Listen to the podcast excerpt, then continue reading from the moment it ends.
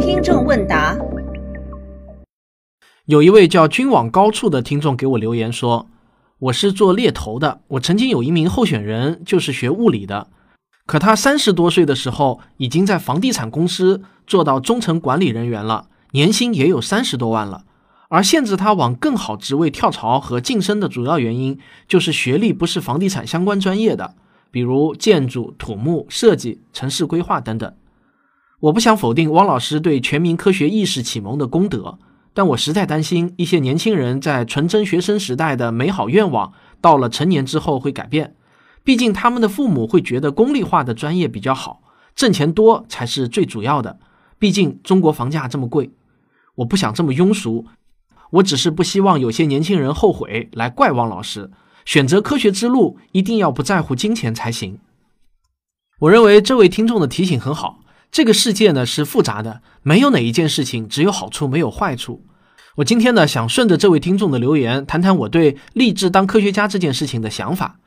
希望我的这些个人浅见能够给你提供一些有价值的参考。那我先来说说我个人的经历啊，我小时候呢也是立志要当一名科学家的，其中让我立下这个志向的两个关键原因，一个呢是一本叫做《少年科学》的杂志。我小时候最爱看这本杂志，也是我唯一常年订阅的杂志。第二个呢是动画片《咪姆》，这部动画片让我对科学家群体充满了敬仰。我高中呢也是念的省重点中学，理科成绩啊一直就很不错，但也绝对不是拔尖的那种。高考啊也是考的理科，但是后来呢由于各种阴差阳错的原因，最后呢成了一名外语系的文科生。不过啊，其实我在读大学后，心智就已经开始逐渐成熟了，我已经很清楚地意识到。自己的智力水平不太可能成为一名杰出的科学家的。我的优点不在于哪一方面有特别突出的优势，而是综合能力还不错。也就是说呢，智商、情商、语言表达、写作能力都比较平均，没有特别的过人之处，但也没有明显的短板。所以呢，我从大三开始啊，就基本上想明白了自己毕业后的打算，就是学好与互联网相关的计算机技能，毕业后呢，投身于新兴的互联网行业，然后在恰当的时候自己创业。在两千年前后啊，正是中国互联网的黎明期，充满了机遇与挑战。虽然我小时候的励志呢算是破灭了，但是我完全不会后悔。我从小受了少年科学和咪姆的影响，我曾经立下的志向也让我在初中和高中学习中没有懈怠，一直保持着非常积极的学习心态。我觉得有梦想的孩子总是会更积极。这个，请大家千万不要误会，我要扮演什么人生导师的角色啊？我哪有那个资格呢？我只是站在一个普通人的角度，有千千万万个想要成为科学家但最后没有当成的人，我也是他们中的一员。今天呢，我仅仅只是站在这样的视角来谈谈我个人的看法。第一，科学家的收入当然是很好的，我国也一直在用高待遇来吸引科学家回国。即便是普通的科研工作者，平均收入也是不低的。根据国家统计局二零一七年全国城镇非私营单位就业人员平均收入的数据啊。年平均工资最高的三个行业呢，分别是信息传输、软件和信息技术服务业，十三点三万元。排名第二的是金融业，十二点三万元。排名第三的呢，就是科学研究和技术服务业，十点八万元。而全国的平均水平呢是七点四万元。我举出这些数据的目的啊，是让你学会从宏观上考虑问题，而不是具体的去看一些特殊的故事。大千世界，什么样的故事都有可能发生。但那些呢，都是属于我们现在根本无法把控的事情。我觉得呢，从概率的角度去做决策是最理性的决策。第二，不过那些能够有资格被人们尊称为科学家的人，都是精英中的精英，也就是说啊，他们是人群中的极少数。所以呢，希望你能有一个良好的心态。这个志向的实现难度是非常大的，即便最后没有成为科学家，也绝不意味着人生失败。因为你还可以成为难度相对低一些的科研工作者，或者呢科学传播者。我也很想对那些给我写来真诚邮件，表达要实现我临终遗愿的学子们说啊，如果最后你的牛皮吹破了，我也不会感到失望的，因为我很清楚啊，要实现这个牛皮有多么的困难。第三，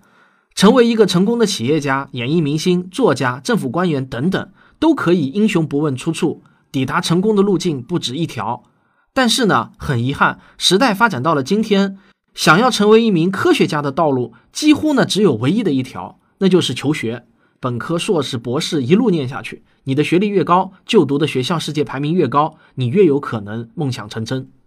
大学本科呢是最最基本的门槛了。这个时代啊，已经不可能在民间诞生科学家了。第四，等你念到高中后，差不多呢就可以重新评估一下自己小时候的志向是否需要做调整。如果你的理科成绩并不是拔尖的那种，嗯，我说的就是在重点中学的拔尖水平，那么呢，你可能就要把自己的志向啊从科学家调低为普通的科研工作者，或者呢像我一样的科学传播者，或者啊你也可以重新立下一个志向，这都不算晚。正确评估自己的能力也是一种科学精神，就是我常常说的求真务实的精神。第五，要想成为一名优秀的科学家，就不能抱着功利的心态搞科研，你必须做好几十年如一日默默无闻工作的心态。一百多年前的科学家的黄金年龄可能是三十岁左右，但是科学发展到今天，三十岁这个年龄呢，可能才刚刚博士毕业，因为科学大厦相对于人短暂的一生来说啊，已经垒得很高很高了。科研已经分得特别特别细，要想把前人的成果都吃透，往往就需要十几年的时间。当然，也有一些比较年轻的学科，比如说心理学、计算机科学等等，在这些学科上做出成果，可能不需要像物理学那样苦读很多年。那说这个呢，我是想告诉你，你必须要做好成功来的比从事其他职业的同学更晚一些的心理准备。可能你的有些同学都已经当上了企业的高管，有车有房了。而你还在做博士后的研究呢。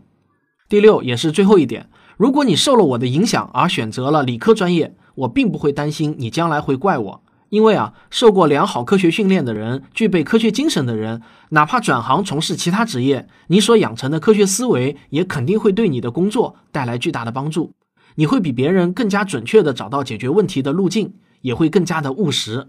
我觉得我自己啊，就是在做一次大规模的社会实验。看看一个总是赞美科学、总是试图影响青少年爱上科学、学习科学的人，会不会有一天收到一封后悔被我影响的邮件？我在这里呢，可以跟大家做出保证：如果哪一天啊，我收到这样的邮件，经过来信人的许可后，我就会念出来，也算是对我今天节目的补充，给大家提供更多真实的参考。那以上六点呢，仅仅是我个人的一些粗浅的想法。我今天呢，还在我的科学声音的专家团中征集对立志成为科学家的青少年的证言，也得到了很多的反馈。我念几条啊，全当是抛砖引玉。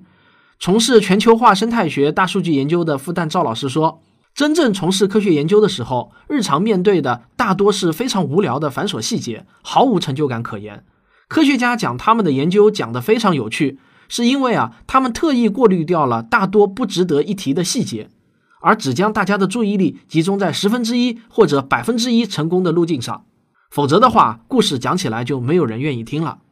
从事药物开发的邢友老师说啊，在中国做生物医药的科学研究，除了要夯实各种化学、物理、数学的技术外，不要忘记学习其他社会人文学科，广阔的文化视角都能在你以后科研遇到瓶颈的时候，帮助你转换视角、深化理解，甚至提供新的思路。要学会科学理性的看待传统医学以及文化，不要被古人限制了你的探索。还有从事进化农业生态研究的张老师说呢，懂得偷懒走捷径糊弄的都是小聪明。要想成功，要有大智慧。所谓的大智慧，就是懂得下笨功夫。因为科研有时候会很枯燥，社会也会很浮躁。还有从事分子生物学以及基因组研究的狄老师说啊，想要做科学家的动力，就要认清楚。需要的是对新鲜事物的好奇心。搞科研在别人看来很辛苦，没日没夜的在实验室泡着，但是一个真正爱科学的人却觉得非常的开心，因为在自己的领域取得的每一点突破都是人类科学的一点点进步。而科学家本身是最先知道大自然这个秘密的第一人。对我来说，这是最大的兴奋点，也是最大的幸运。从事建筑结构与抗震研究的王老师说啊。现代科学研究已经和汪老师故事里面讲的之前的有了很大的不同。现在的研究更多的是会需要一个庞大的团队，所以呢，需要有很好的团队合作精神。还有一些老师的话说的很简短，但字字珠玑。比如说啊，从理而不从微，耐得住寂寞，守得住底线，多问问为什么。无论学习还是研究，笨方法最有效，掌握方法论，一步一个脚印。还有很多啊，那我就不再一一念了。我知道我的听众中呢，也是藏龙卧虎的，有科学家，也有科研工作者，也有即将成为科学家的学子。如果你们也有一些话想对立志成为科学家的青少年说的话，请在本期节目中留言。我相信呢，一定会有很多青少年看到你们真诚的忠告，而且在今后的三五年中都有可能被青少年所看到。好了，那么本期节目啊，我还给大家找了一个非常励志的视频，我们来听一群年轻人讲述自己投身科学的原因。其实他们都在重复着同样的一个原因，那就是热爱。请到我的微信公众号“科学有故事”中回复“科学情怀”四个字，就可以收看了。好了，这就是本期的听众问答，咱们啊，下期再见。